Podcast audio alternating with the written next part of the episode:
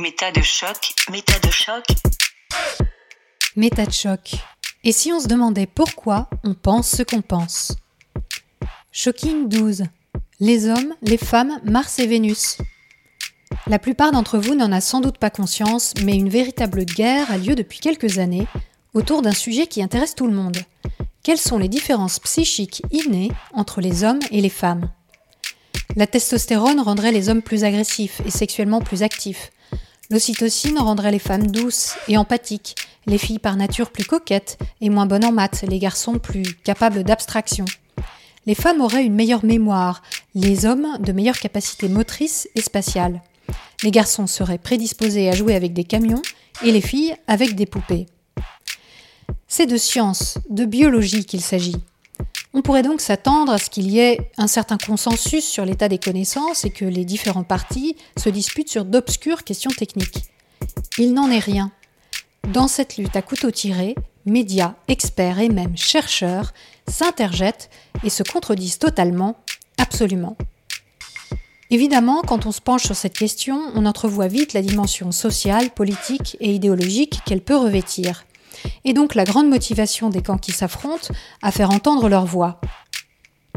En vous proposant cette émission, je me jette de facto dans la fosse au lion. Pourquoi m'embarquer dans une telle histoire? Eh bien parce que c'est particulièrement shocking et parce qu'essayer de voir clair dans cette mélasse vaut vraiment la peine. De quoi parle tout ça sinon de la projection que nous faisons de ce qui nous constitue en tant qu'humains, en tant qu'hommes et femmes? Pour parler de ce sujet hautement sensible, j'ai rencontré Odile Fillot, chercheuse et critique de la vulgarisation des questions de genre dans les médias. Une femme à la fois discrète et tenace, méthodique et toujours ouverte à la remise en cause. Je vous propose donc une série en quatre chapitres et je vous préviens, ça va gratter comme un pull en laine à même la peau. Si l'aventure vous tente, abonnez-vous dès à présent pour être averti de la publication de chaque volet. Et n'oubliez pas de cliquer sur la cloche si vous êtes sur YouTube. Chapitre 1 Keep calme et on pose les bases.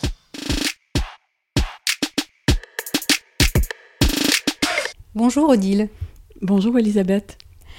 Alors qu'est-ce qui t'a amené à t'intéresser à la naturalisation des différences entre femmes et hommes?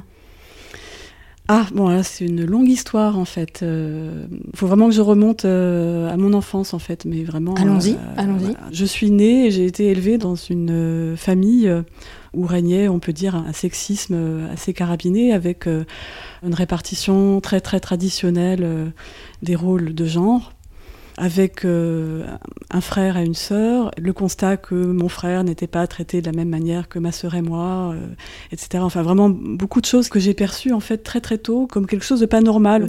Euh, j'avais une, perception de quelque chose d'injuste, comme si les uns et les autres étaient mis dans des cases, assignés à certains rôles ou avaient droit à certaines choses ou pas. tout ça uniquement en fonction du sexe. Et donc il y avait ce sentiment d'injustice. Et ça se caractérisait comment? Qu'est-ce qu'il avait le droit de faire, ton frère euh, et vous? Qu'est-ce que vous n'aviez pas le droit de faire ou de penser ou de, de dire? Oh, c'était pas penser ou dire, mais euh, c'était plutôt faire. C'était, euh, bah, par exemple, euh, mon frère avait le droit de piquer une boîte de gâteaux dans le, dans le placard et puis le, manger, et voilà, sans soucier de nous en laisser à ma soeur et moi. On dit, ah oui, non, mais c'est un garçon, c'est normal. Ah bon? ah, ah oui, des choses comme ça. Donc, des idées comme ça sur les, notamment des besoins physiologiques beaucoup plus importants mhm. chez les garçons, mhm. et donc ça justifiait d'être plus tolérant vis-à-vis de l'expression de ces besoins, entre guillemets. Après, sur des histoires d'argent de poche. Euh, alors mon frère était plus âgé, donc euh, parfois la réponse était oui, non mais en fait il est plus grand, sauf que peu de temps après, ma soeur et moi, on avait le même âge et, puis on avait moins, mais ah oui, non mais c'est différent, enfin des choses comme ça. Et puis quelque chose de beaucoup plus important et beaucoup moins anecdotique, mon frère et ma soeur ont euh, tous les deux à un moment donné eu vraiment des difficultés dans leur parcours scolaire. Et ce qui a vraiment été frappant, c'est euh, la manière dont mes parents ont géré ça, en mm. particulier mon père. Donc du côté de mon frère, euh, mon père a, vraiment mais tout fait pour essayer de le faire euh, avancer. il fallait absolument que mon frère réussisse, et si possible dans la même voie que celle qu'avait suivi mon père. Enfin, mon père a un diplôme d'ingénieur, donc il se projetait complètement dans son fils, et il fallait absolument que son fils réussisse sa scolarité, fasse des études scientifiques, etc. Et ma sœur, qui était dans des difficultés similaires, elle a été totalement abandonnée. En fait, on, voilà, on s'en foutait complètement. C'était vraiment pas grave. Oui, c'était la mmh. deuxième. C'était vraiment pas grave si elle échouait à l'école, ça n'avait aucune importance. Oui, d'accord. Sympa. C'est vraiment, euh, voilà, je pense un, un, exemple très parlant sur la manière différente dont. Euh, Et ça, c'était un traitement que donc ton père avait avec ses enfants, mais ta mère aussi validait ce genre de de, fonctionnement de... En fait, conformément à cette organisation extrêmement traditionnelle euh, des rôles sexués, de toute façon, pour toutes les choses importantes, c'était mon père qui était décisionnaire euh, et ma mère était toujours en retrait. Euh, elle, elle, était au foyer. son job, c'était c'était de s'occuper de la maison, de faire le ménage, faire à manger, etc. Mmh, mmh, mmh, et mon père, l'apporteur de ressources, celui qui voilà qui s'occupe des choses importantes. Donc, cette organisation étant en place... elle était plutôt d'accord avec son mari. Enfin, en tout cas, elle ne protestait pas et elle, ne, enfin, elle a suivi tout à fait cette façon de faire. Elle n'a pas mhm. exprimé une volonté de, le faire différemment. Mhm. Et je pense que fondamentalement, elle avait euh, des croyances euh, sans doute euh, similaires. voilà. Donc, mhm. Enfin, d'ailleurs, euh, bon, là, je parle du traitement différencié de nous en tant qu'enfants, mais euh, il y avait évidemment ce spectacle permanent, on va dire, euh, des rôles très hiérarchisés, en fait, de mes deux parents, qui m'a vraiment marqué et que j'ai mmh. très tôt perçu comme quelque chose d'injuste, en fait. Mmh. Je percevais vraiment cette situation de domination de mon père sur ma mère et je pense que ça me dérangeait profondément. Mmh. Par toi-même, tu as eu ce raisonnement-là? C'est des trucs dont vous parliez avec ta sœur ou ton frère? Ou est-ce que tu as eu un adulte, par exemple, qui t'a euh, un peu éclairé là-dessus euh, Ni l'un ni l'autre, en fait. C'est vraiment euh, c'est une démarche réflexive que j'ai eue plus tard, adulte. et j'ai compris, en fait, que c'était ça qui s'était passé. Mm. J'ai compris après coup. D'accord. Sur le coup, tu subissais, mais tu mettais pas vraiment de. T'avais pas de raisonnement là-dessus. Oui, non, j'avais de la colère, j'avais un sentiment d'injustice, mais voilà, c'était pas évidemment, c'était pas formalisé et mm. rationalisé. Il y avait des justifications de certains traitements en disant bah, c'est normal, euh, les garçons c'est différent des filles, euh, ou c'est normal, c'est un homme, etc. Et comme moi j'avais, euh, je pense, un certain nombre de non-conformités par rapport aux normes de mon genre, de mon sexe, j'avais aussi cette petite voix qui me disait mais c'est mais c'est pas vrai, c'est pas vrai parce que moi je suis pas comme ça là, mm-hmm. voilà. Donc voilà, ça c'est vraiment le terreau euh, fondamental euh, mhm. qui m'a rendu sensible à ces questions de recherche de la vérité. Voilà, est-ce que c'est vrai vraiment ce qu'on dit euh, sur les hommes, les femmes, etc. Mhm. Et est-ce qu'on n'est pas en train de raconter des choses fausses qui en plus confortent, construisent des injustices? Voilà. Mhm. Après, j'ai fait des études qui n'avaient rien à voir avec ça. Hein. je me suis retrouvée à faire une école d'ingénieur sachant que j'étais euh, passionnée euh, à l'époque par euh, tout ce qui concerne le cerveau et la psychologie de manière générale. Donc c'était vraiment un sujet qui m'intéressait beaucoup.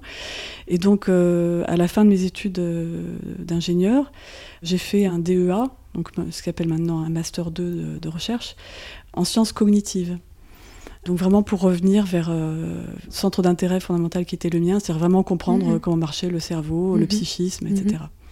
L'histoire de s'intéresser et d'étudier le cerveau, c'était plus général pour connaître euh, la manière oui, dont oui, c'était, Oui, oui, c'était voilà. D'accord. Vraiment, c'était un, intérêt totalement déconnecté de cette euh, préoccupation-là à l'époque.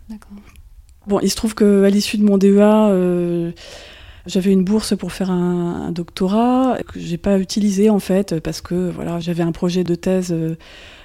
qui avait rien à voir avec ces questions-là, mais enfin bon, j'avais, j'étais très ambitieuse et je voulais rester sur quelque chose de très très euh, pluridisciplinaire. Enfin, vraiment, je voulais comprendre des choses fondamentales et, et euh, rester euh, à l'interface de plein de sciences, enfin, ce qui était le cas du DEA que j'avais suivi, où mhm. il y avait à la fois de la neurophysiologie, de la philosophie sur les rapports entre le corps et l'esprit, de la logique non classique, de la linguistique, de la psychologie du développement. Enfin voilà, c'était vraiment extrêmement riche. Et j'aurais voulu en fait continuer à rester dans cet univers complètement pluridisciplinaire pour m'attaquer à des questions assez fondamentales.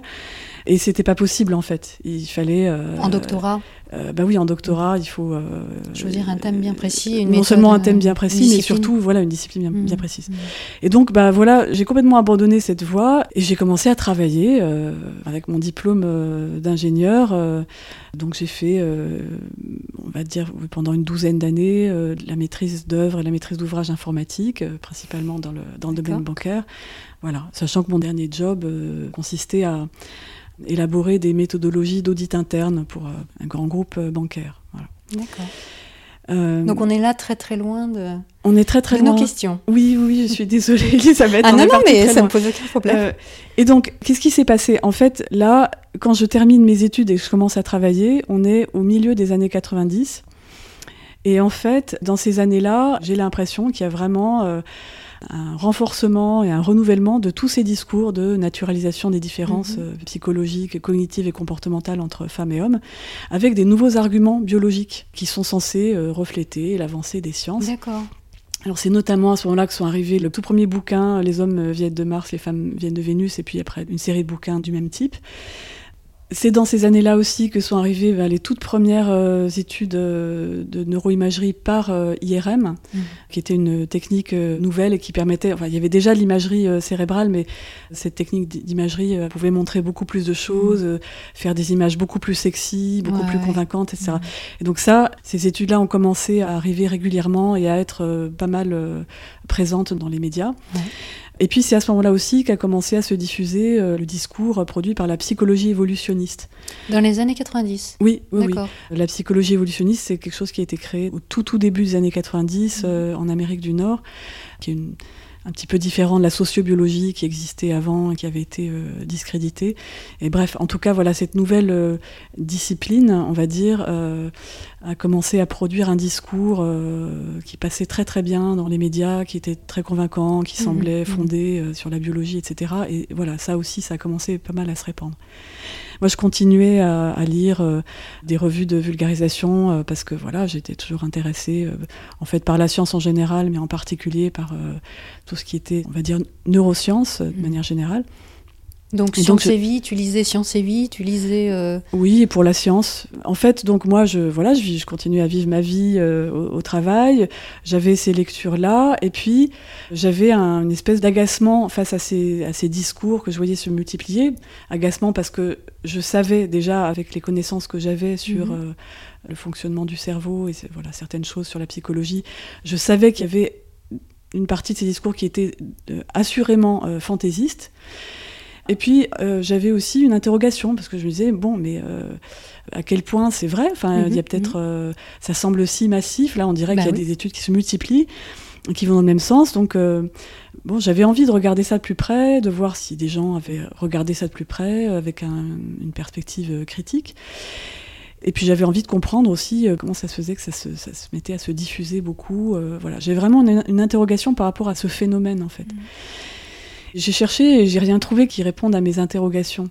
Et c'est comme ça qu'en 2005, j'ai décidé de reprendre des études. Alors d'abord à, mes heures perdues, enfin en mhm. tout cas en parallèle de mon boulot, pour moi-même en fait euh, étudier la question. Quand tu dis que tu n'as rien trouvé, tu veux dire qu'il n'y avait pas de critique de ces études Parce qu'une étude scientifique en tant que telle, elle peut permettre déjà, si on sait la lire, et apparemment toi tu avais quand même le bagage académique euh, qui te permettait de, pouvoir lire ces études, ça te permet quand même d'avoir une bonne idée de ce qui a été étudié, des résultats de recherche.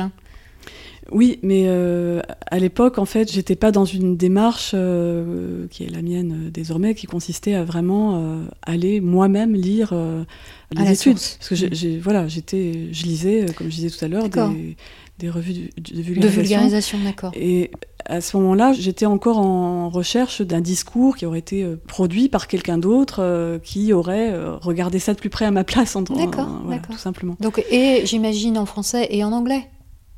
Oui, oui. Et ça, tu n'as rien trouvé non plus, par exemple aux États-Unis ou? Non, j'ai rien trouvé qui réponde à mes interrogations. D'accord. Bah, d'accord.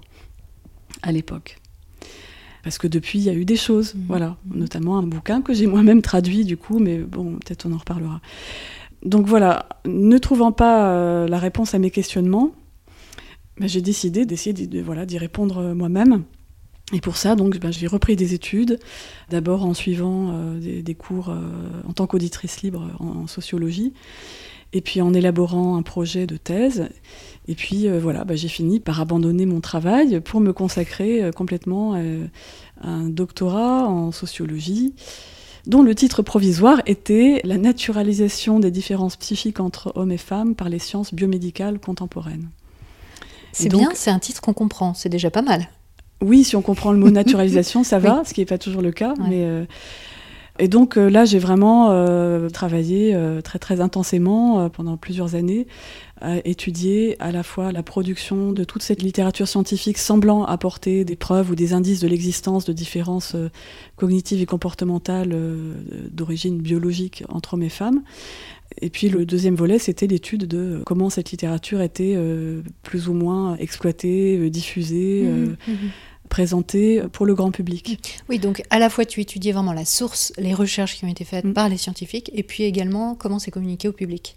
Voilà. Et c'est ça que, enfin, on va aborder aussi plus en détail ta démarche, mais c'est ça qui me semble vraiment très intéressant, c'est que tu vas bien évidemment à la source des études, que tu sais lire, que tu sais interpréter, et puis tu vas aussi voir ce que le public a comme info, quoi. Mhm. Et, ce que nous, le public moyen, avons à notre disposition pour nous faire euh, une idée sur ces questions. Mhm. Oui.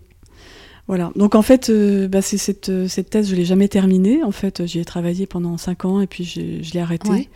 Une des raisons essentielles, c'est que fondamentalement, je me suis rendu compte que ce que je faisais ne rentrait pas bien dans le cadre euh, de la sociologie. C'est-à-dire que je, m'intéressais énormément à la question de la véracité des mmh, discours qui étaient mmh. produits.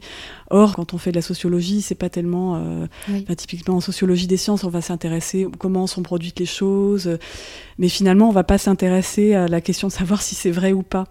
Et donc euh, voilà, moi je rentrais vraiment euh, profondément dans cette question parce que c'était surtout cette question-là qui m'intéressait et pas tant la question de savoir euh, pourquoi et comment tel ou tel discours se diffusait, même si mmh. évidemment ça m'intéressait, mais ça m'intéressait moins.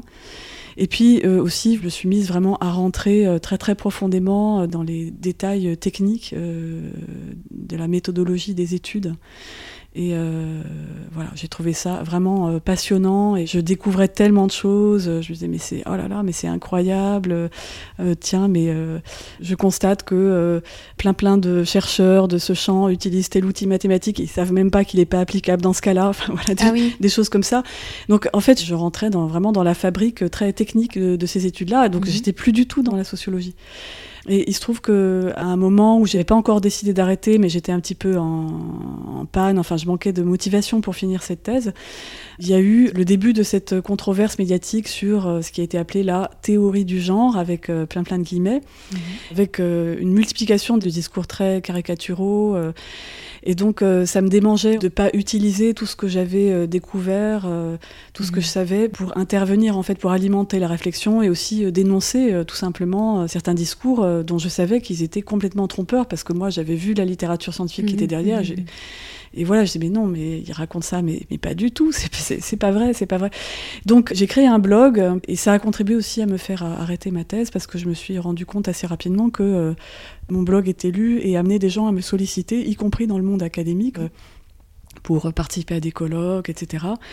Et du coup, je me suis dit, ben, finalement, ça sert à rien d'essayer d'aller au bout de cette thèse, puisque mon, mon objectif n'était pas de, de, faire une carrière dans le monde académique. Mhm, mhm. Mais plutôt de faire entendre une critique, un discours euh, qui n'était pas présent sur la place publique. Voilà, exactement. Il y avait, pour moi, il y avait un travail qui était nécessaire, euh, qui devait être fait, un travail à la fois de recherche et voilà, de mise à disposition d'éléments euh, qui n'étaient pas mis en évidence ou, ou, pas perçus ou pas assez connus. Et ce travail n'était pas fait. Et donc, dès l'instant où j'avais un lieu pour faire ça, donc qui était ce blog que j'avais créé, qui s'appelle Allodoxia, dont je mets le lien dans les sources. D'accord. Pour euh, restituer le, résultat de mes réflexions et apporter des éléments au, débat, des éléments d'information. Et dès l'instant où en plus je constatais que je parlais pas dans le vide, qu'il y avait des mhm, gens qui me lisaient, que ça, ça les intéressait, bah finalement c'est tout ce que je demandais. quoi. Mhm. Donc voilà. Très bien. Mais alors, il y a quand même une chose que tu ne dis pas et qui est quand même importante, c'est que tu es connu pour avoir travaillé très particulièrement sur le clitoris. Donc, j'annonce tout de suite la couleur pour ceux qui se disaient super, on a Odilfio, on va parler de clito. Eh ben non, on va pas parler de clito parce que Odilfio ne veut pas parler de clito. Là, on est venu parler de genre. Donc, tu es euh, la conceptrice d'un modèle imprimable en 3D du clitoris et personne n'avait fait ça avant. Donc, tu proposes un objet à taille réelle du clitoris. Oui, parce qu'en fait, euh, je fais pas mal de choses euh, autres que ce dont on va parler euh, maintenant. Et il se trouve que, entre autres, j'ai fait cette chose en passant, en fait. Juste en passant. Et tu as donc un site internet, Clitinfo, sur lequel on peut retrouver ce modèle imprimable, mais aussi où on peut trouver tout un tas d'infos sur Clito. Et je m'arrête là parce que je sais que tu ne veux pas aller plus loin sur ce sujet. Alors moi, ce que j'aimerais que tu nous expliques maintenant, c'est ta démarche justement, ta démarche critique, ta démarche d'étude, ta méthode d'analyse. Ce qui m'intéresse, c'est quand dans l'espace public, il est affirmé que il est scientifiquement démontré que euh, telle ou telle euh, différence euh, entre hommes et femmes, donc en particulier des différences cognitives et comportementales, est d'origine biologique, voilà, et, non pas et non pas sociale. Donc effectivement, je m'intéresse à ces discours-là. Toi, ce qui t'intéresse, c'est d'aller vérifier voilà. ce qui est annoncé. Oui, ce qui est affirmé. Est-ce que c'est effectivement soutenu par la littérature scientifique mhm. Voilà. Après, ma démarche, elle est extrêmement simple. Hein, euh, je remonte aux sources, euh, tout simplement. Mhm. C'est-à-dire que, voilà, ok, cette personne dit ça. Est-ce qu'il y a quelque chose effectivement dans la littérature scientifique qui va dans le sens euh, de son propos?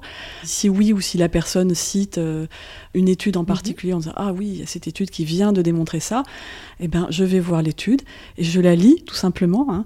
J'avais bien aimé euh, en 2013, justement, dans le cadre de cette controverse sur la entre guillemets théorie du genre, il y avait un, un agrégé de sciences naturelles qui avait fait une tribune dans Le Monde une personne que je, ne connais pas du tout, hein, mais euh, il avait parlé de mon blog en, passant mhm. et il avait écrit, bah, en fait, euh, sa méthode, elle est très simple. Hein. Quand on lit dans la presse des affirmations du type euh, les différences entre garçons et filles, blablabla, eh bien, elle applique une méthode simple, elle retrouve la publication originale et elle la lit. Voilà. Incroyable. c'est incroyable. hein. Et voilà, il disait, j'avais beaucoup aimé cette, cette formule, il avait écrit, le résultat est radical, les affirmations les plus assurées se mettent à bredouiller l'air gêné. Hmm. Voilà. C'est joli. oui, j'ai trouvé ça très joli. Bon, évidemment, dans le détail, c'est plus complexe et plus long que ça, hmm. mais c'est le principe général, c'est que je remonte à la source et surtout, je remonte vraiment à la source ultime. Hein, parce que parfois, les, études qui sont citées, c'est des, revues de la littérature, par exemple. Une revue de littérature. Des digest de, de, choses qui ont été. Euh, euh, oui, enfin, dans des revues scientifiques, il y a en gros deux types de publications. Il y a des publications qu'on qualifie de recherche originale, c'est-à-dire qu'on va vraiment, par exemple, on va faire une expérience et on va rapporter les résultats de cette expérience dans un article. Mhm, mhm. C'est une recherche vraiment originale où on va vraiment apporter de la matière nouvelle, en fait, des mhm. données nouvelles. C'est ce qu'on appelle banalement les études scientifiques. Euh, oui, oui, si on veut, oui, oui d'accord. Et après, il y a aussi euh, des articles scientifiques qui sont publiés, donc qui, font partie de la littérature scientifique, qui sont publiés dans des revues scientifiques mhm. et qui sont ce qu'on appelle des revues de la littérature, où un chercheur va dire, ben voilà, euh, je vais présenter euh, en, gros ce qu'on sait sur telle ou telle question et je passe en revue un peu toutes les études qui ont été faites, etc. Et donc ça, c'est des sources aussi qui t'intéressent, mais toi, tu vas de toute façon retourner oui, oui. à la source initiale, donc l'étude, la recherche qui a été faite. Voilà, moi ce qui, m'intéresse, c'est vraiment les données d'observation brute, comment elles ont été obtenues. Voilà, c'est vraiment ça, c'est vraiment la source euh, ultime.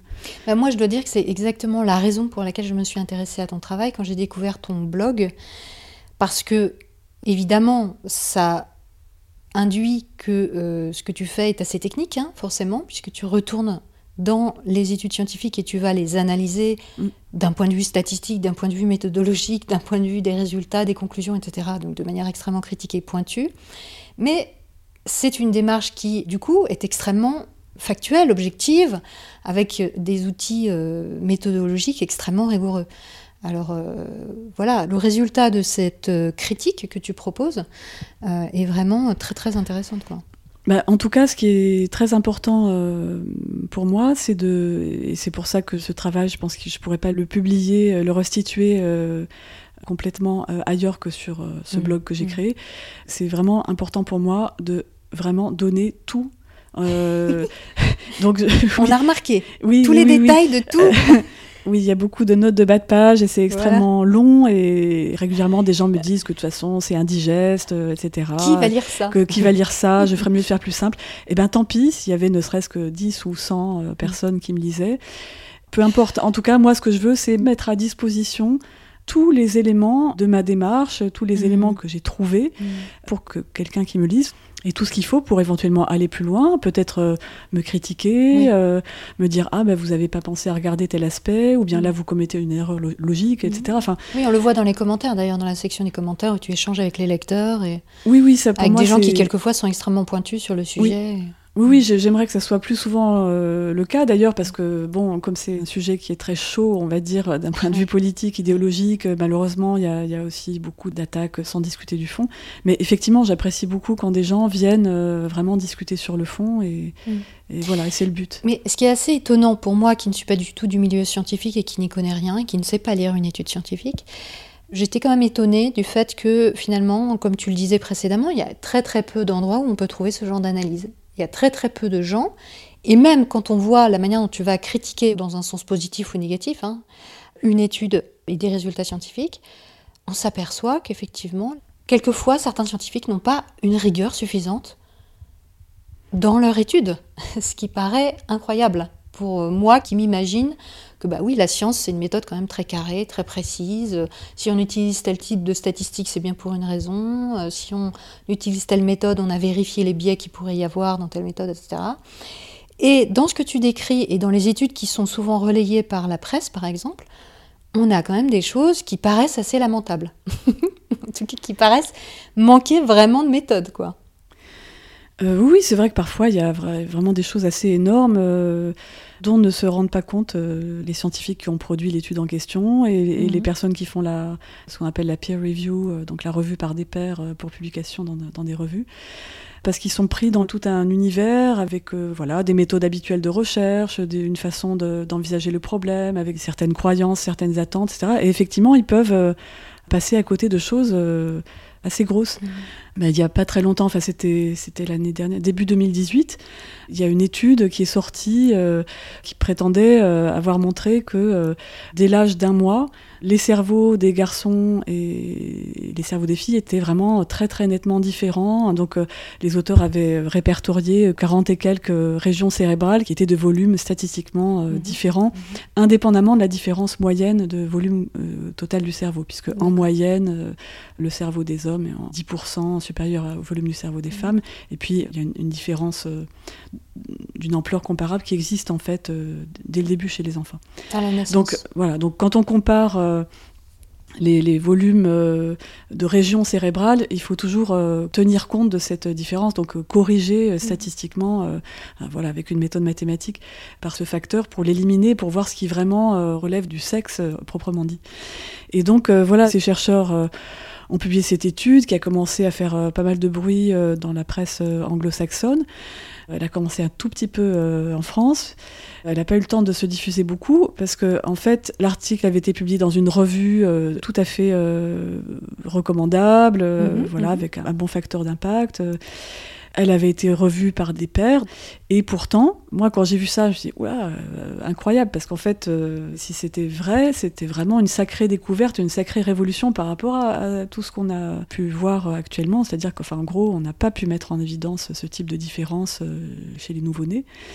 Et donc, bah, je la regarde de près, cette étude, et je me rends compte, mais euh, je sais pas, au bout d'une demi-heure, après avoir pris euh, les données d'une table qui était dans l'article et les avoir collées dans Excel, faire deux, trois manips, et je me dis, mais, mais en fait, mais non, c'est impossible en fait. c'est, voilà. il y avait un truc qui montrait que le résultat était impossible. Et donc je me suis dit, mais, oh, mais ils ont fait une erreur, mais euh, enfin une erreur très très grossière. Et donc, euh, j'ai écrit euh, aux chercheurs euh, correspondants. Bon, ça a pris un petit peu de mhm. temps, mais bah voilà, patatras. ils ont fini par me dire Oh là là, mais c'est horrible. Ils tombaient des nues ah ben oui, oui, bien sûr. Ah, oui, en fait, donc euh, voilà, l'auteur correspondant m'a répondu. Au début, il m'avait dit non, non, mais je suis, je suis confiant. Euh, vous avez dû mal euh, voir. Bon, je vais vérifier, mais et puis voilà, quelques jours plus tard, il me dit je viens de passer les dernières 48 heures à faire et refaire les calculs dans tous les sens, et c'est horrible. Vous avez raison.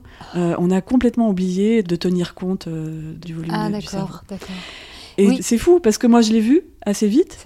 Mais en fait, personne l'avait vu. Mhm. Et voilà. Donc, euh, ils ont refait tous les calculs. Et puis, après leurs calculs, eh ben, euh, le- en les faisant correctement, eh ben, il n'y avait plus aucune différence euh, statistiquement significative. Et Donc, ils ont voilà. fait une correction officielle? Ils Oui, ont oui, bien sûr. euh, ça, ça doit être dur, oui. hein, d'un point de vue professionnel. Oui, dur, dur. oui, oui. Mais voilà, donc il y a eu un erratum assez rigolo. Ah oui? Euh, oui, parce qu'en fait, il listait euh, chacune des différences. Alors, avant euh, correction, nous trouvons une différence très importante. Après correction, pas de différence. Deuxième différence, blablabla. Puis c'était listé que ça. Puis voilà. Puis à la fin, bon, ben, en fait, euh, en résumé, il n'y a plus aucune différence. Ouais, mais c'est ça qui est super aussi dans ta démarche parce que tu te mets en contact directement avec les chercheurs, parce que tu as envie de comprendre euh, qu'est-ce qu'ils veulent exprimer par là, leurs conclusions d'où elles viennent, ou leurs Mhm. calculs, est-ce qu'ils ont envisagé telle ou telle chose. Donc tu es aussi dans une démarche qui va jusqu'à contacter les chercheurs qui ont publié euh, cette étude, euh, voire peut-être même les pairs. Enfin, tu mènes une enquête euh, vraiment très très déterminée, quoi. Oui, oui, oui. Alors, euh, je fais ça avec les études qui sont vraiment très, très importantes, euh, soit qui sont énormément citées, donc qui prennent de l'importance pour cette raison-là, soit des études qui, si le- leur conclusion était valide, euh, constitueraient vraiment des découvertes majeures. Donc, celle-là, je les regarde très, très près. Et éventuellement, effectivement, ça peut aller jusqu'à demander euh, aux auteurs de m'envoyer leurs données brutes, euh, refaire moi-même des, calculs. Donc, effectivement, oui, ça va, extraordinaire. ça va assez loin. Ah oui, effectivement. Une autre chose euh, vraiment très importante que je fais, même si bon, il y en a encore d'autres, je regarde euh, voilà, toute la littérature scientifique connexe à une étude, je regarde si l'étude a été euh, répliquée, euh, s'il y a des données antérieures contradictoires qui existent, ou, ou voilà, globalement, est-ce que le reste, la littérature va dans le même sens, etc. Enfin voilà, il y a quand même beaucoup de choses à faire, c'est pas juste retrouver un article et le lire, il y a tout un travail autour à faire. Mais euh, une autre chose importante sur laquelle je tiens à attirer l'attention, c'est que j'analyse l'écart entre ce qui a concrètement été euh, observé dans l'étude scientifique qui a été réalisée et l'interprétation de cette observation qui est faite déjà à l'intérieur des articles scientifiques, puisque que ça soit à travers l'abstract, donc le, résumé de l'article, ou à l'intérieur de l'article, ses conclusions, euh, discussion des résultats, etc., il y a vraiment une grosse part d'interprétation par les chercheurs eux-mêmes. Et ça, c'est voilà, c'est pas du tout propre à ce champ de recherche. C'est vraiment une constante de la littérature euh, scientifique. Il y a très très très fréquemment un écart important en fait entre euh, ce qu'on peut conclure euh, ou comprendre euh, simplement en lisant l'abstract et la réalité en fait de, Voilà. de, de ce qui a été fait. Et, et d'où l'intérêt de ta démarche à toi, que tout le monde ne peut pas avoir, qui est d'aller voir dans le détail ce que dit une étude scientifique. Voilà. Mhm. Et pas juste lire l'abstract, parce que lire l'abstract, ça, à peu près tout le monde peut le faire. Ça peut être obscur, mais enfin, en général, on peut tirer euh, quelques phrases euh, assez compréhensibles. Oui, et, et malheureusement, c'est très souvent euh, la seule chose que les gens lisent, et Ouais. y compris les, les chercheurs. Très souvent, des chercheurs citent des études qu'ils n'ont pas lues. Ouais. dont ils ont lu ju- juste l'abstract, mais parce que voilà, ils sont dans un certain paradigme de recherche, ça conforte leur paradigme, ils sont convaincus euh, que c'est vrai, et, ils vont pas s'amuser à lire le truc, ils, vont écrire ah oui, euh, par exemple, telle et telle étude a montré ça, et ils vont pas se soucier de vérifier vraiment le contenu. Je voudrais juste euh, raconter une anecdote parce que ça, moi, je l'ai vu. Euh, des centaines de fois, et puis c'est quelque chose qui est documenté. hein. Il y a des, des chercheurs qui font ce qu'on appelle de la recherche sur la recherche. Mhm. et qui documente en fait tous ces dysfonctionnements, on va dire, euh, structurels dans la littérature scientifique. Voilà, récemment, j'ai eu un cas qui m'a concerné très directement. J'ai eu une, une alerte euh, envoyée voilà par un réseau de chercheurs en fait auquel j'appartiens parce que j'avais donc un chapitre euh, d'ouvrage collectif que j'ai publié il y a quelques années qui est cité dans une revue alors qui a l'air de présenter bien, je sais plus comment elle s'appelle, euh, Journal of Neurology and Behavior, je sais pas quoi. Mhm, ça fait bien. Donc c'est une revue de la littérature sur euh, l'ocytocine, euh, voilà, présentée comme euh, l'hormone de l'amour, en particulier l'amour maternel, etc. Oui, nous aurons l'occasion d'en reparler. Très bien. Et donc j'ai eu une alerte parce que mon chapitre était cité dans cette revue de la littérature, dans une phrase où en fait euh, le chercheur euh, qui a fait cette revue euh, disait voilà, il a été montré que chez le rat, l'ocytocine produit ça ou ça, ploup, entre parenthèses, trois références données, dont la référence à mon chapitre. Alors que dans mon, mon chapitre, j'explique exactement le contraire. Mhm. Voilà, ce genre de choses, ça paraît énorme, mais en fait, c'est courant. Oui, et qui va aller vérifier. Exactement. Personne, personne ne va vérifier ça parce que euh, l'activité de peer review, c'est-à-dire euh, voilà les collègues, les, les, pairs à qui sont soumis les articles avant publication, ils sont pas rémunérés pour ça. Mmh. Donc eux, en fait, ils vont se concentrer sur euh, certaines parties de l'article qui est soumis pour dire bon est-ce que ça mérite d'être apporté au débat scientifique? Est-ce que ça mérite d'être publié? Mais ils ne vérifient absolument pas du tout que tout est correct. C'est vraiment pas leur boulot. Ils n'ont pas le temps. Ils sont pas payés pour ça donc effectivement, personne, euh, à part hein, des gens un peu fous comme moi, euh, ne s'embête à aller vérifier à chaque fois qu'un truc est cité. Ah, ah, bon, mais est-ce que ce truc qui est cité dit vraiment ce que... Voilà. Et tu parles, tu as déjà parlé à deux reprises de la théorie du genre avec des guillemets. Euh, est-ce que tu peux expliquer de quoi tu parles? Parce que je pense que beaucoup de gens ne savent pas forcément cette guerre qui existe aussi. Ah. au sujet de cette dénomination. Et on va essayer de faire court, même si c'est quelque chose d'assez complexe. Alors oui, euh, je, vais essayer de faire court et puis peut-être on pourra mettre en lien euh, un lien vers un article que ah j'ai publié dans on une, mettra plein de choses dans les sociologie. Sources, bien euh, entendu, pour tous ceux qui veulent se documenter sur ces mm. sujets. Alors quand je dis la théorie du genre entre guillemets, en fait, je fais référence au syntagme la théorie du genre. C'est quoi un syntagme? C'est un, un, groupe de mots en fait, une, une expression que donc je, je, précise toujours bien oralement que, que c'est entre guillemets parce que la théorie du genre ça n'existe pas. Il y a des études sur le genre, il y a tout un tas de théories euh, diverses et variées euh, pour expliquer certains comportements euh, genrés, par exemple, mhm. ou certaines inégalités sociales entre femmes et hommes, etc. Donc il y a une multitude de théories. La théorie du genre, ça n'existe pas. En fait, c'est une expression qui a été euh, forgée en fait par le Vatican mhm.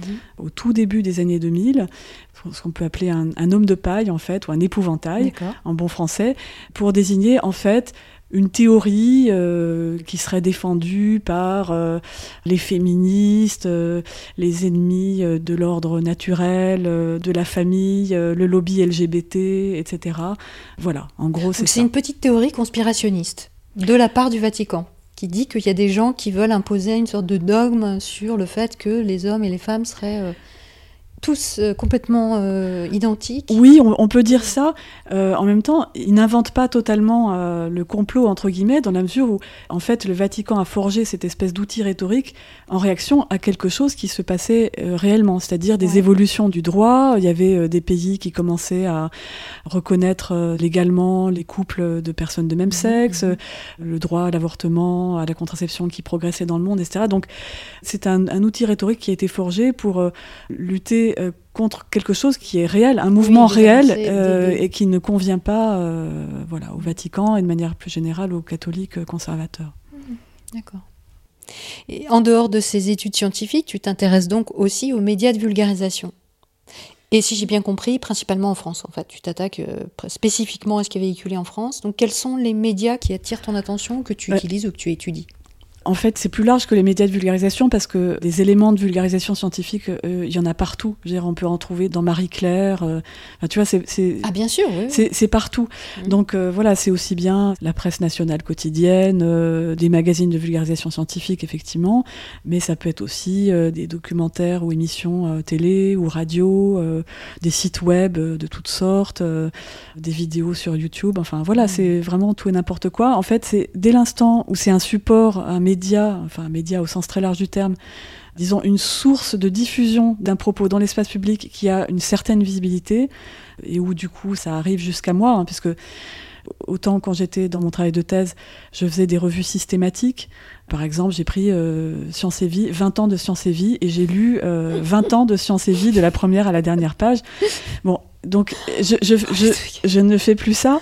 Donc euh, voilà, c'est des choses qui émergent en fait, euh, dont j'entends parler, et voilà. Et en fait, ça va être ça le critère. Et en fait, peu importe que ça soit euh, dans Le Monde, euh, Le Point, ou que ça soit une, une dépêche AFP. Alors, en général, les dépêches AFP, je, je, les regarde pas directement, mais je m'y intéresse parce qu'il y a pas mal de cas où on trouve des articles de presse qui sont juste des dépêches AFP reformulées. Donc, mm. en fait, il faut s'intéresser à comment la dépêche AFP a été rédigée enfin toutes sortes de, voilà, de magazines, D'accord. etc. Et alors, aussi, ce qui est assez impressionnant, c'est que quand on commence à s'intéresser à la naturalisation du genre, eh ben, on doit faire des recherches dans plein de champs différents. Donc, ça, toi, ce que tu touches, c'est, euh, ça peut être de la biologie, ça peut être de la psychologie, ça peut être des neurosciences.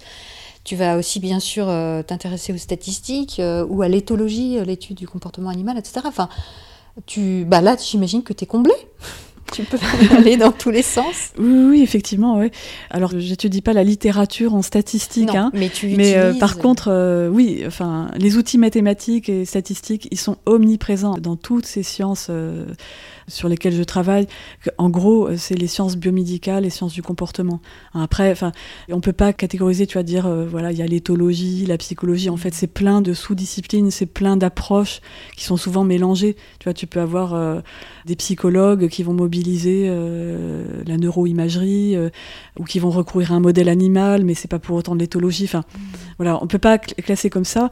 En tout cas, quand je travaillais sur ma thèse, dans la partie dans laquelle j'étudiais la production du discours scientifique, j'avais mis des critères en fait sur un certain nombre de mots-clés en rapport avec euh, la génétique, euh, les hormones, euh, etc. Et voilà, et ça m'a ramené effectivement des articles produits dans, une très très grande variété de revues scientifiques et issus de disciplines ou, de, sous-disciplines extrêmement mmh. variées. Mmh. Alors maintenant, évidemment, la première question que j'ai envie de te poser, hein, parce que quand on rentre dans le vif du sujet, c'est tout de suite ce qui vient, c'est parler de l'inné et de l'acquis. Alors, déjà, est-ce que poser cette question de l'inné et de l'acquis, ça a un sens? C'est-à-dire, est-ce qu'on peut isoler, décemment isoler, un phénomène et dire qu'il est soit biologique, soit social ou culturel?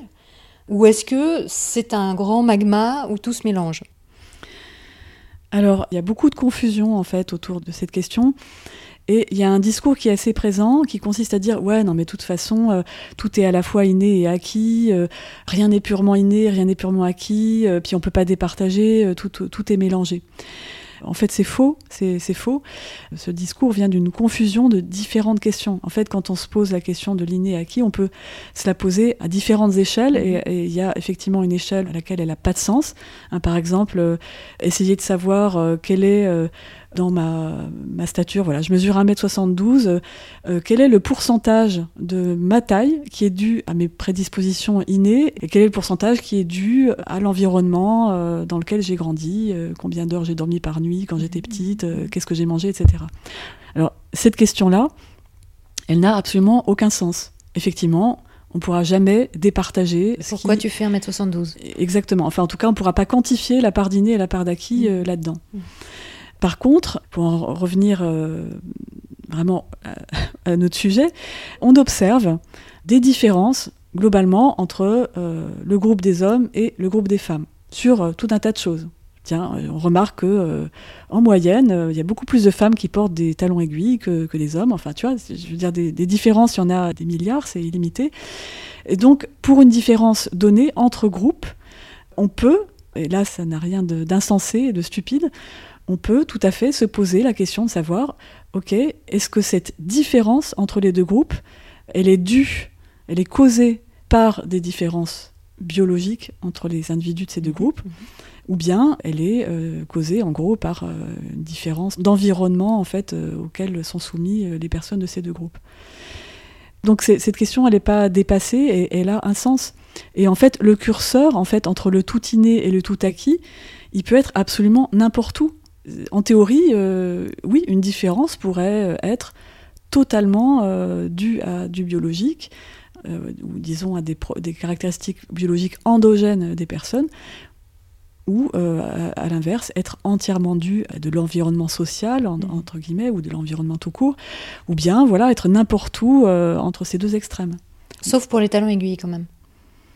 Ah Ah, tu... Mais tu te trompes, euh, Elisabeth. C'est vrai mais Bien sûr. Dans les... gens qui sont dans la mouvance euh, de la psychologie évolutionniste, alors euh, peut-être pas forcément pour les talons aiguilles, mais par exemple sur le fait de mettre du rouge à lèvres. Tiens, est-ce que... Il y aurait des causes biologiques Oui, absolument. ils défendent tout à fait des hypothèses biologiques pour expliquer cette différence-là, le fait que les mecs ne mettent pas de rouge à lèvres en général, mais que des femmes le font. Oui. D'accord. Et donc cette question de la biologie, en général, on la situe dans la structure cérébrale impliquée dans le contrôle de la physiologie de la reproduction. Souvent, ça part de là, c'est-à-dire on dit, bah oui, les hommes ont une physiologie de la reproduction donnée, les femmes en ont une différente, et ça crée des différences cérébrales, ça crée des différences de comportement. C'est à partir de là, euh, souvent, que, oui, euh, que se situe le débat. oui, bon, pour tout un tas de raisons techniques, historiques, et puis aussi des résultats de la recherche sur certaines espèces animales, effectivement, la théorie principale, on va dire, c'est que il existerait un certain nombre de différences cognitives et comportementales qui seraient causées en fait par les différences hormonales, mm. différences hormonales découlant elles-mêmes des différences euh, génétiques. Comme euh, cette piste de recherche est ratissée euh, depuis plusieurs décennies et qu'en fait elle donne pas grand-chose, les théories en fait se diversifient un peu et voilà, il y a de plus en plus d'études qui s'intéressent à ce que pourraient être les effets directs des différences génétiques elles-mêmes en fait, sans passer par l'intermédiaire des hormones. D'accord. Ou du cerveau. Donc ce serait plus. Euh, enfin, toujours, si, toujours en passant par le cerveau. En gros, l'idée, ça serait qu'il y a un substrat, il y a comment dire, des facteurs biologiques, donc soit des facteurs génétiques, puisque ben voilà, chacune de nos cellules euh, contient tout notre bagage génétique, un bagage génétique qui distingue fondamentalement euh, les hommes des femmes. Donc on peut dire, voilà, dans chaque cellule, en fait, il y a potentiellement un truc qui va peut-être fonctionner différemment entre les hommes et les femmes. Donc XY opposé à XX voilà, pour de base, on considère que, bah, sachant, que sachant que c'est peut-être un peu tard pour le dire, mais on dit euh, depuis le début, les hommes, les femmes, euh, on utilise cette notion de sens commun. Enfin, en gros, on, va dire qu'on parle effectivement des individus XX euh, pourvus d'ovaires, etc., versus les mm. individus XY pourvus de testicules, sachant qu'il y a un certain nombre de personnes qui ne sont ni hommes ni femmes avec cette définition-là. Mais, mm-hmm. Bref. Non, mais c'est bien de le préciser. Oui, oui, je pense que c'est effectivement important disons que si on essaye de trouver une justification ou une explication euh, en termes d'évolution biologique, effectivement, on va dire, bon, ben, ultimement, ce qui fait que hommes et femmes se comportent différemment, c'est parce qu'ils ont un rôle différent dans la reproduction. Mhm. Mais c'est quand on discute de l'origine évolutive. C'est pas spécifiquement en relation avec les structures cérébrales impliquées dans le contrôle de la physiologie de la reproduction. Non, l'idée c'est que la différence fondamentale euh, entre les, femmes et les hommes est liée à la reproduction, à leur rôle, rôle euh, à leur rôle, voilà, leur, on va dire leur position différente dans la reproduction, qui est associée effectivement à des différences euh, biologiques très claires que personne ne remet en cause, qui sont des différences à la fois génétiques et des différences hormonales qui découlent de ces différences génétiques, qui découlent vraiment par des mécanismes biologiques. si les hommes produisent en moyenne euh, beaucoup plus de testostérone que les femmes, euh, ça n'est pas à cause de l'environnement, c'est un phénomène purement biologique qui est dû à leur constitution biologique euh, différente. Donc effectivement, ça part de ça. Mais donc l'idée, ce serait que ces différences génétiques et ou les différences euh, de quantité d'hormones gonadiques, donc produites par les ovaires ou les testicules, donc les gonades, auraient une influence soit sur le développement et la, structure du cerveau, soit sur le fonctionnement euh, du cerveau, et que ces différences, ultimement, feraient que... Ben, euh, Il y a des différences psychologiques. Voilà, les femmes penseraient mmh. différemment, euh, auraient des aptitudes, euh, des centres d'intérêt, mmh. des tendances comportementales, etc., qui seraient différentes. Mmh. Et alors, l'autre école, c'est de dire que tout est social ou que tout est principalement social dans les différences psychologiques entre les hommes et les femmes. Alors, ça dépend ce que tu entends par école, parce que si on se place du point de vue de la littérature scientifique, cette autre école, elle n'existe pas. Alors ça, c'est peut-être euh, un, stéréotype qu'il faut, euh, qu'il faut dégommer. Les chercheurs en sciences humaines et sociales en particulier, ils ne passent absolument pas leur temps à produire des études pour essayer de montrer que euh, tout est social. Enfin, c'est absolument pas l'objet. Mmh. En fait, c'est simplement que cette école, elle n'existe pas. Enfin, là aussi, c'est un euh, ça rejoint la théorie du genre dont on oui, tout à l'heure. Oui, effectivement, euh, c'est un peu un épouvantail. Ce qui se passe, si on regarde ça d'assez loin, enfin un peu grossièrement, tu as d'un côté certains biologistes, euh, mais au, sens très large, ou des gens qui travaillent dans les sciences biomédicales, les sciences comportementales, qui sont convaincus qu'il y a des différences donc psychiques d'origine biologique et en fait ils essayent de le montrer en fait ils font des études et ils étudient, du coup, ils se penchent sur ces facteurs-là, en particulier pour essayer de mettre en évidence leur effet. Et puis, euh, de l'autre côté, si, on veut dire qu'il y a deux côtés, Bah, tu as des chercheurs en sciences sociales, si on parle de ceux qui travaillent sur les questions de sexe ou de genre, eux, je veux dire, ils sont pas compétents, en fait, sur ces sujets-là, enfin, ils sont pas compétents en biologie, ça les intéresse pas, c'est pas dans leur champ de vision. Et je dirais, ils s'en fichent en fait. Leur job, si je peux dire, c'est d'étudier les phénomènes euh, liés au genre avec les outils des sciences sociales. Oui, donc plus dans une description des phénomènes sociaux, des phénomènes psychologiques en lien avec le genre. Oui, enfin dans une approche euh, descriptive. Alors après, il peut y avoir aussi une recherche de mise en évidence de, certaines causalités, mhm. mais ils ne vont jamais chercher à démontrer qu'il n'y a aucun effet de la biologie. En fait, ils vont juste mettre en évidence, euh, ils vont dire ah ben tiens, regardez par exemple, euh, je sais pas moi, la préférence censée être spontanée pour le, bleu des garçons et pour le rose des filles. Eh ben ils vont dire tiens ben on fait une, étude historique. Ah ben regardez, on constate que effectivement c'est vrai en Occident aujourd'hui, mais dans d'autres contexte culturel, bah, c'est pas du tout vrai, c'est même l'inverse. Mhm. Ou même en Occident, mais il y a 100 ans, hein. c'était l'inverse. Mhm. Donc ils vont juste dire ça. Ce qui est intéressant et qui démontre quelque chose, en fait ce que ça démontre, c'est que il y a une influence énorme du contexte culturel et social sur les préférences de couleur, mhm. mais ça ne peut pas prétendre démontrer, et ça ne prétend pas démontrer que les préférences de couleur ne doivent absolument rien à la biologie.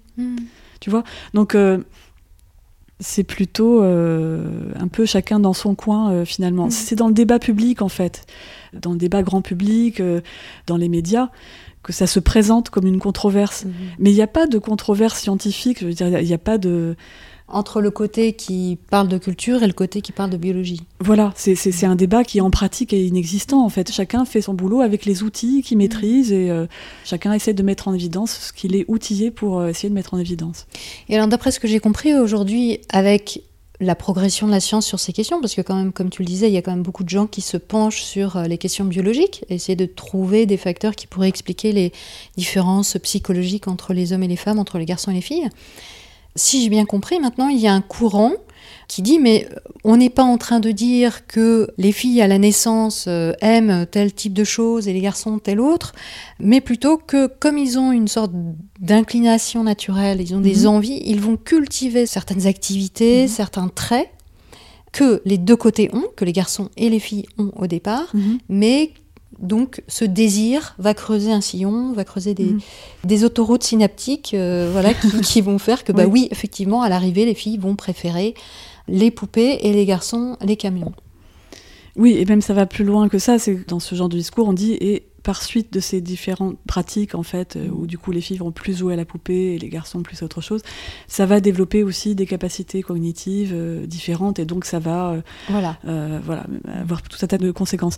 Donc effectivement, en fait, bon, il y, y, a eu une évolution de ce point de vue-là, c'est-à-dire qu'on n'est plus au début du XXe siècle où il y avait des discours en fait très hiérarchisants en termes de capacités cognitives, voilà, où on pouvait dire, oui, de toute façon, les femmes sont moins intelligentes, c'est normal, évidemment, elles ont un petit cerveau c'est naturel, etc.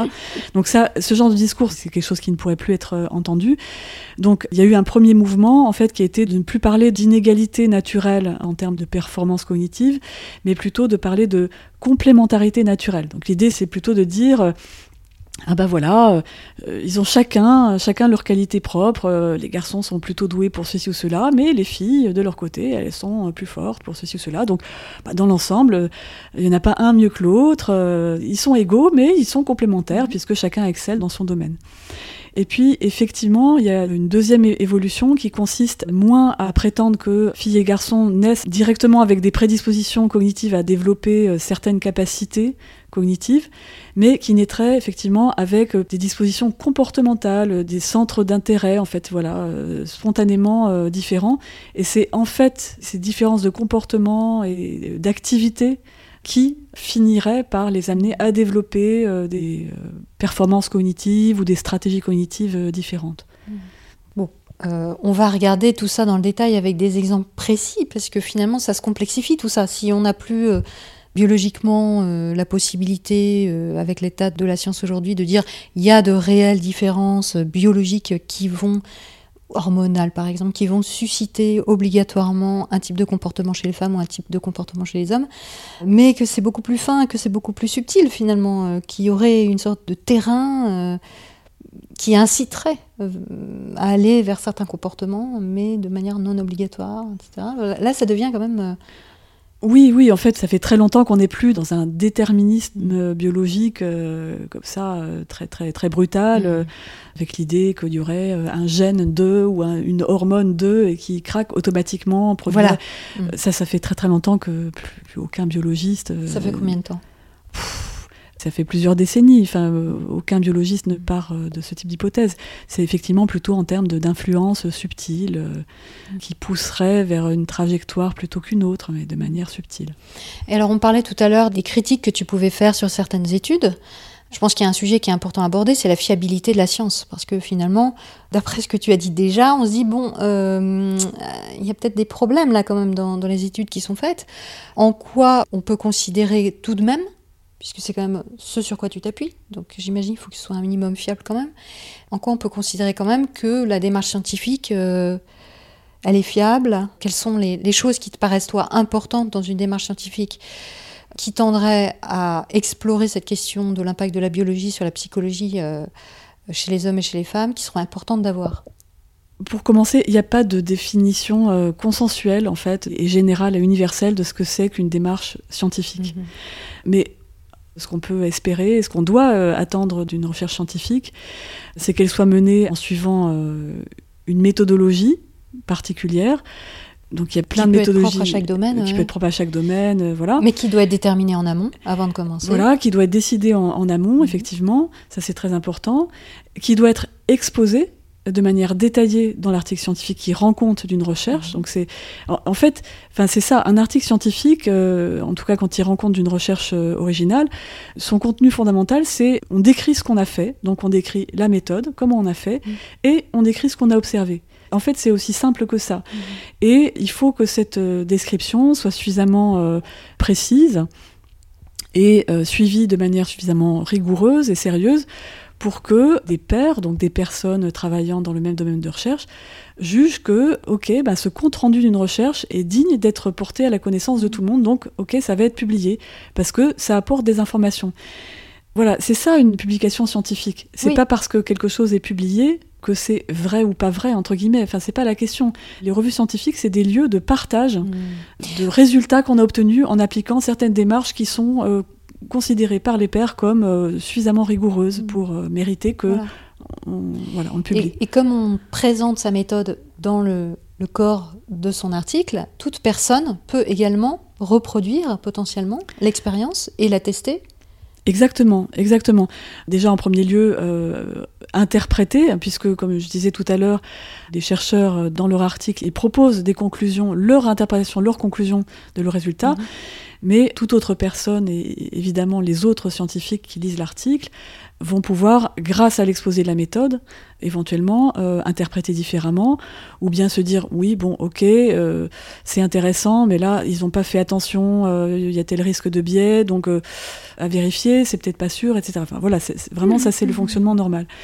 Et tu as dit une autre chose très très importante, tu as parlé de réplication. Ce qu'il faut bien comprendre, c'est que dans ces domaines scientifiques-là, dont, on parle, hein, les sciences biomédicales, les sciences du comportement, de manière euh, générale, sauf vraiment exception, euh, sauf cas très très particulier, un résultat original, euh, une étude voilà, qui montre quelque chose qui n'avait jamais été observé, ça n'a aucune valeur tant que ça n'a pas été répliqué.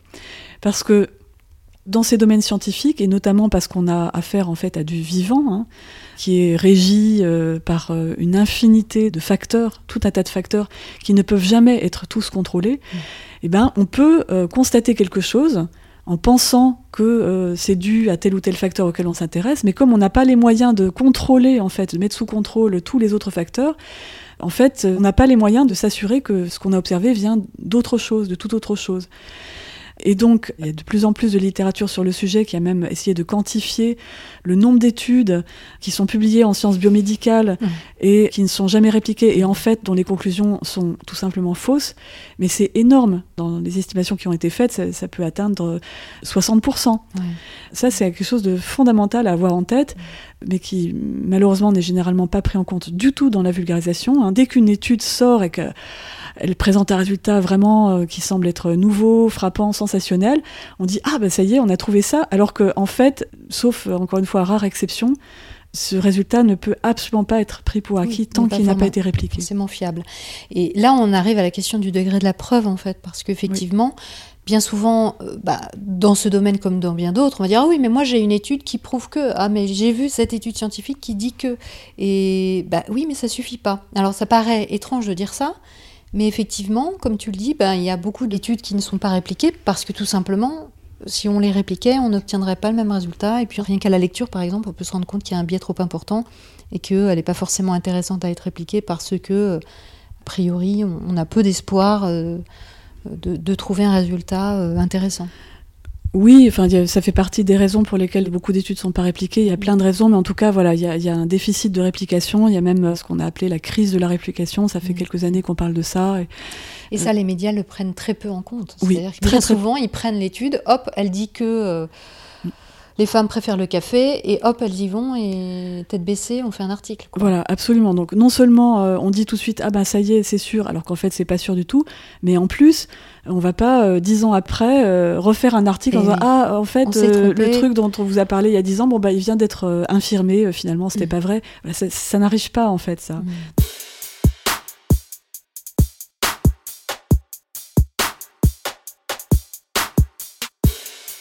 Cette émission vous plaît? C'est le moment de mettre un pouce, un cœur et des étoiles pour que l'algorithme lui aussi l'aime et la propose à d'autres.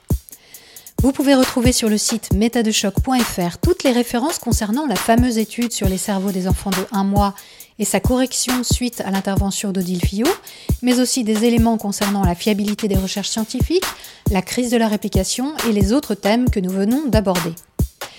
Je remercie de tout cœur ceux d'entre vous qui ont fait un don sur Tipeee. Votre aide m'est précieuse pour poursuivre la publication hebdomadaire de votre podcast préféré. Dans le chapitre 2, nous entrerons dans le vif du sujet avec plusieurs résultats d'études qui tentent d'expliquer les différences comportementales entre hommes et femmes. On se retrouve donc vendredi prochain à 18h. D'ici là, prenez le temps d'observer la manière dont vous pensez et de la questionner. Vous n'imaginez pas ce que vous pensez.